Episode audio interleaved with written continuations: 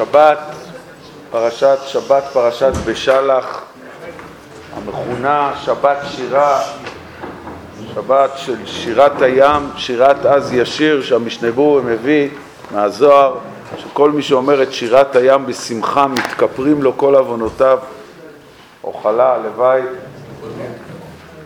בשירת הים שאנחנו אומרים גם שמופ... איך שהיא מופיעה בתורה, אבל אנחנו אומרים אותה כל יום, כל יום בשחריס אנחנו אומרים אז ישיר, אבל אנחנו מתחילים את אז ישיר בהקדמה, בקודם.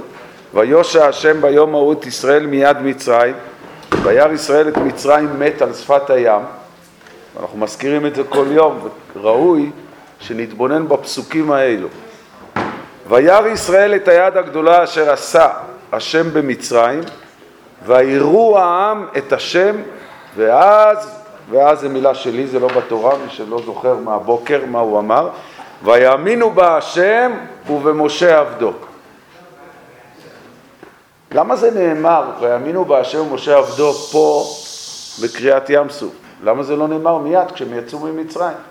בעצם היום הזה, אחרי כל עשרת המכות, אחרי כל המופתים, אחרי כל סידוד מערכות טבע, אחרי כל מה שהמהפכה שעברה מצרים, מה שפרעה באמצע הלילה, קומו צאו מתוך עמי.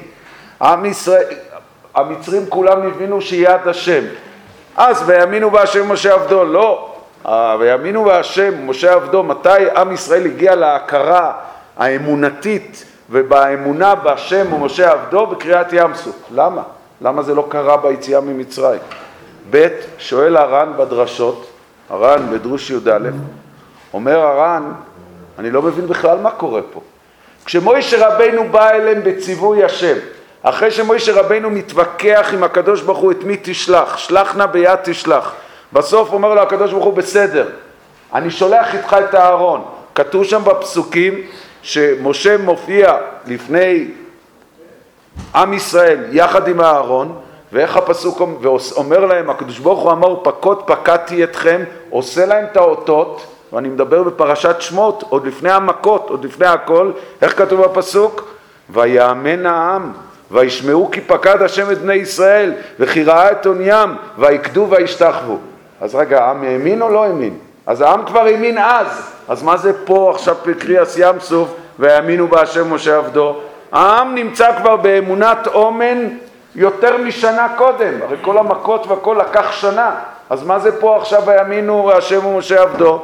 כך שואל הר"ן. הר"ן אומר, מה תגיד? תבוא תגיד, לא, האמונה התחזקה יותר, יותר בקריאת ים סוף, שאגב, יש ראשונים שכך לומדים, רב אברהם בן של הרמב"ם, החרדים, יש, אה, זה לא ראשונים, אבל אה, רבינו יינה לומד ככה, יש כאלו שלומדים ככה, הר"ן אומר, לא יכול להיות. אין סיבה, אומר הר"ן, שיאמינו יותר במופת הגדול הזה של קריאת ים סוף, שיד השם פה בדבר, מכל המופתים שנעשו במצרים. גם כל המופתים שנעשו במצרים זה מילגרוס, זה ניסים. זה דברים מחוץ לגדרי הטבע. אתה פתאום לוקח איזה מקל והוא נהפך לנחש, אתה עושה הוקוס פוקוס ונהיה פתאום המים נהפכו לדם או הדם חזר להיות למים. הם רואים פה שזה מישהו, כוח עליון שיש לו שליטה על הטבע. אז מה, דווקא קריאת ים סוף נותן יותר אמונה מהמופתים? הר"ן לא מוכן שם לקבל. אפילו שבאגב, הרשב"ו, מעניין בשו"ת, זו תשובה ברשב"ו מאוד מעניינת, עם תשובה מאוד ארוכה השקפתית, בתוך הדברים כותב, והרשב"ו גם מביא ראייה מעניינת, הרשב"ו אומר לא, כל האותות שנעשו במצרים, הכופרים יכלו לפרש אותם. אפשר לפרש אותם. זה מעניין, ככה רשב"י כותב. אפשר להסביר ככה, עשה ככה, עשה ככה, עם מחשבים, אפשר להסביר. אבל שים נקרע בלילה לשניים, ובבוקר פתאום חוזר לאיתנו כאילו לא קרה כלום, זה דבר בלתי ניתן להסבר. ככה טוען הרשב"ו. ואומר הרשב"ו, אני אביא לך ראייה. כשרחב אמרה למרגלים בספר יהושע, אז הלשון שלה היה כי שמענו אשר הוביש השם מי ים סוף. למה היא לא אמרה כי שמענו את כל האותות והמופתים של מצרים? כי את האותות והמופתים של מצרים אנחנו יכולים להסביר. ככה טוען הרשב"ו.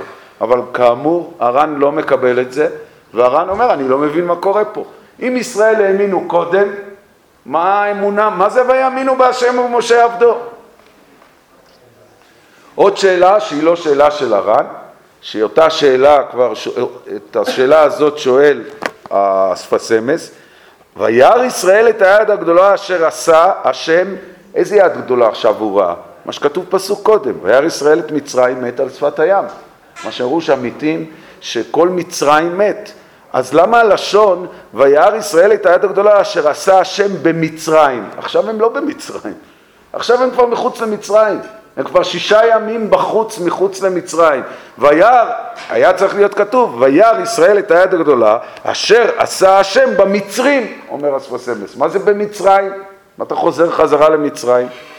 אומר הר"ן, הסבר נפלא, גם מבחינה היסטורית מה שקרה שם, גם בפסוקים וגם הוא נותן השקפת חיים, איך צריך להסתכל על כל הנהגות השם בעולם, וזה המנסחה שלנו להיום. אומר הר"ן ככה, בעצם כמו שאמרנו את הפסוק ויאמן העם, ברור שהעם האמין. כל יהודי יש את הנקודה היהודית שמפעמת בקרבו, וכשהעם שמע פקוד פקדתי, והעם שמע את משה ואהרון, שני גדולי הדור, אהרון עוד היה כל הזמן איתם במצרים, העם האמין, והעם קיבל את זה, הנה הולכים להיגאל. אחר כך פתאום התחילו תקלות באמצע הדרך, שהעם התחיל להסס והתחילו התהיות והתחילו השאלות. רק רגע, אתם שלוחים של הקדוש ברוך הוא? הקדוש ברוך הוא בעצם שלח אתכם? אז מה זה הנוסח הזה? אתם באים לפרעה ואומרים לו, תשמע, הקדוש ברוך הוא ציווה אותנו ללכת לשלושה ימים, נלכה ונעבדו את השם לשלושה ימים ונשוב. אתם שליחים של השם, השם הוא כל יכול, השם רוצה שתצאו, בואו בגאון, ת, תכריזו על זה, אדוני, שלח את עמי, אנחנו יוצאים, לכמה זמן? אין כמה זמן, אנחנו גמרנו, זה גאולת מצרים. אומר הר"ן, עם ישראל לא הבין, מה אתה בא אליו? כאילו, והר"ן אומר, זה כמו גנבים שבורחים, או אסירים שבורחים בית הסוהר, עושים כל מיני קומבינציונס, כל מיני שקרים, כדי, לא, לא, נלך שלושה ימים, נעבוד עליו, ואז נשקר אותו, ואז נברח. העם לא הבין, למה? בשביל מה? למה, למה, למה, ההתנהלות הזאת? ואגב, זה קושייה, אברבנאל עושה מזה ממש קושייה, והראשונים דנים, יש כל מיני דרכים. אומר הר"ן, מה תגיד? והמה תגיד הזה שהר"ן אומר, ככה אברבנאל באמת למעשה לומד, שהקדוש ברוך הוא רצה בדווקא להראות עד כמה ההכבדת לב של פרעה, לא שפרעה לא מוכן להוציא אותם, אפילו לשלושה ימים הוא לא מוכן להוציא אותם. זה היה הסיבה למה הקדוש ברוך הוא רצה שישאלו שלושה ימים.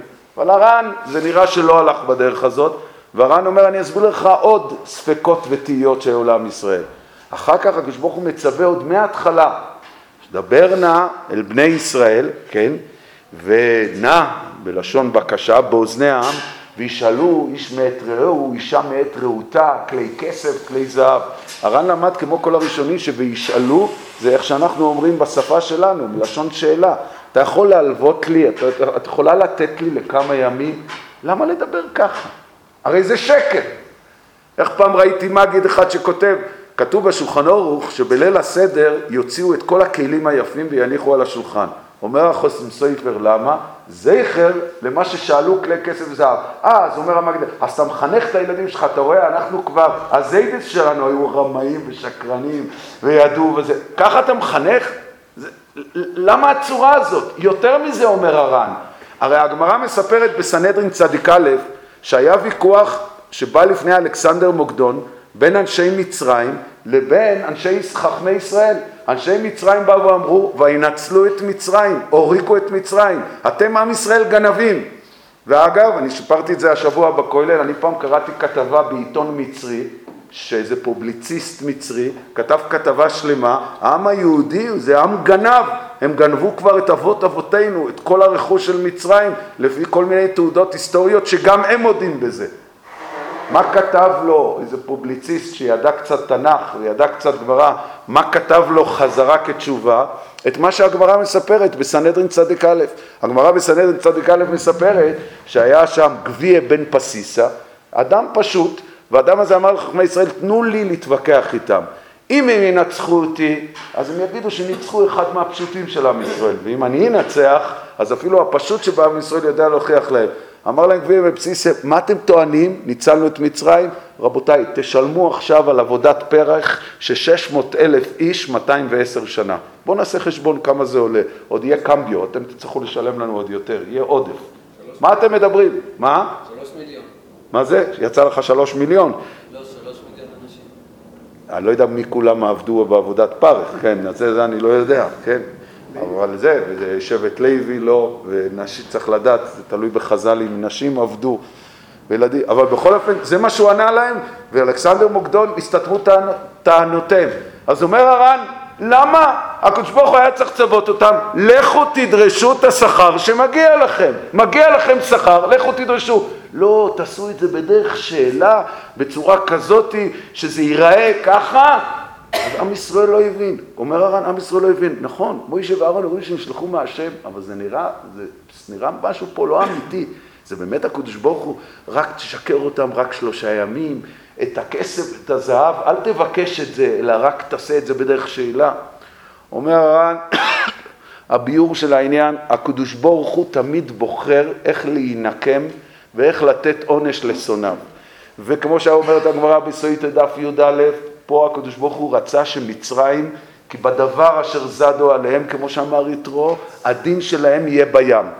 ברור שאם מוישה היה בא לפרוי אחרי העשר מכות ואומר לו תשלח לגמרי, פרוי היה מסכים. אבל אז פרעה לא היה עולה בדעתו אחר כך בכלל לרדוף אחריהם. רק פרעה הבין שזה רק שלושה ימים. טוב, הקדוש ברוך הוא מצווה שלושה ימים. פתאום, וישמע פרעה, פרשה שלנו, ושמע כי ברח העם. שלח, רש"י אומר, איקטורין איתם, שלח מרגל, ותור מרגל, רק רגע, הוא אמר לי שלושה ימים הלכו יותר. אה, זה בכלל טריק. פוליטיקאי, יהודי עוד.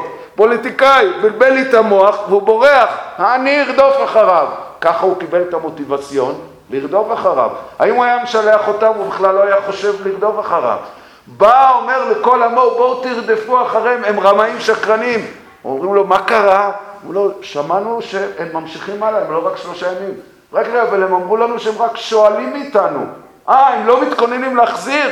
אז בכלל הם, זה, זה, אז זה עדת רמאים ושקרנים. כולם קיבלו כל העם במצרים לפי חז"ל, לא רק ה-600 אלף בחור, מוטיבציון לרדוף, כדי שכולם, ואומר הר"ן, מתוך בחירה חופשית ייכנסו לים ושם, ושם ימותו.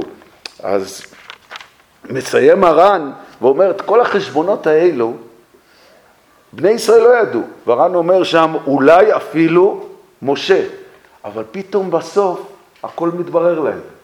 הכל פתאום הם התחילו להבין, אה, לכן הקדוש ברוך הוא אמר רק שלושה ימים, כדי שיגיעו לים. לכן הוא אמר וישאלו. אז, אז ויאמינו בהשם ומשה עבדו. בסוף תמיד התמונה מתבהרת ומתחוורת. אתה לא יודע בהנהגות של הקדוש ברוך הוא מה הוא עושה. הרבה מצבים אתה שואל למה, אבל איך אומרים בספרים? למה? יאמרו הגויים, לא היהודים. יש מנהיג לבריאה, יש מי שמנהיג, אומר הר"ן תדע לך, זה לא היה רק בגאולת מצרים, זה תהיה גם בגאולה העתידה. יש לך הרבה שאלות, היו הרבה שאלות אחרי השואה, היו הרבה ספקות, הרבה תהיות, רחמונו ליצלן, הרבה אנשים אחרי השואה עזבו את הכל, למה? התשובה שלהם, יש לי קושיות על ריבונו של עולם, יש לי קושיות. אז מלבד המילה, מקושיות לא מתים, אני סיפרתי השבוע בכולל, כן? שפעם הגיע איזה אחד שרחמונא ליצלן, ניצול שואה, בוגר מחנות הריכוז, שהיה, הפסיד את כל משפחתו, אדם קשה יום, יהודי תלמיד חכם, אבל שהוא לא יכול להחזיק את זה, הוא אומר, אני אחרי הכל לא מבין איפה הקדוש ברוך הוא היה, מה, מה זאת עשה השם לנו, ורחמנא ליצלן הוא הטיח דברים כלפי מעלה, דברים שלא צריכים להיאמר. והחזון איש שמע בשקט ובעדינות הנפש של החזון איש, הוא מקשיב לו, והחזון איש אומר לו, אתה הרי תלמיד חוכם, יש, מראה לו תוספות, והחזון איש בחר איזה תוספות, הוא אומר לו, אתה יכול להסביר לי פשט בתוספות הזה? ההוא רואה את התוספות, לומד אותו, יד תלמיד חכם, אומר לחזון איש פשט שלו. והחזון איש, כמו חזון איש, כמו שהחזון איש יודע, מתחיל להכביר עליו בקושיות וסתירות ודחיות ופרחות, ולהראות לו שזה לא הפשט בתוספות. עד שההוא נעלם דום, הוא אומר לו, רבה, הרבה צודק, לא יודע פשט בתוספות. אז הוא אומר, תוספות אתה לא יודע להסביר, אז אתה רוצה להסביר לי את ההנהגות של הקדוש ברוך הוא? את ההנהגות של הקדוש ברוך הוא, החופץ חיים היה אומר משל, שהכל זה משלים, כשאנשים היו באים, אז קודם כל סתם משפט שידוע של החופץ חיים, החופץ חיים פעם שמע יהודי אומר, אוי רבי רע לי, רע לי, הוא אומר אל תגיד רע לי, תגיד מר לי, כי זה לא רע, מפי העליון לא תצא הרעות, אין רע, מר, כי אתה לא מבין, מר, זה מריר לך, קוראים לזה דיסה מר.